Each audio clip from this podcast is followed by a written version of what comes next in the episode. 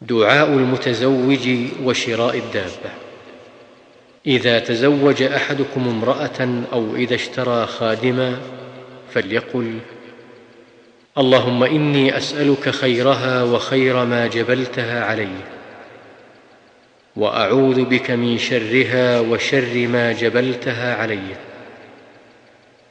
وإذا اشترى بعيرا فليأخذ بذروة سنامه وليقل مثل ذلك.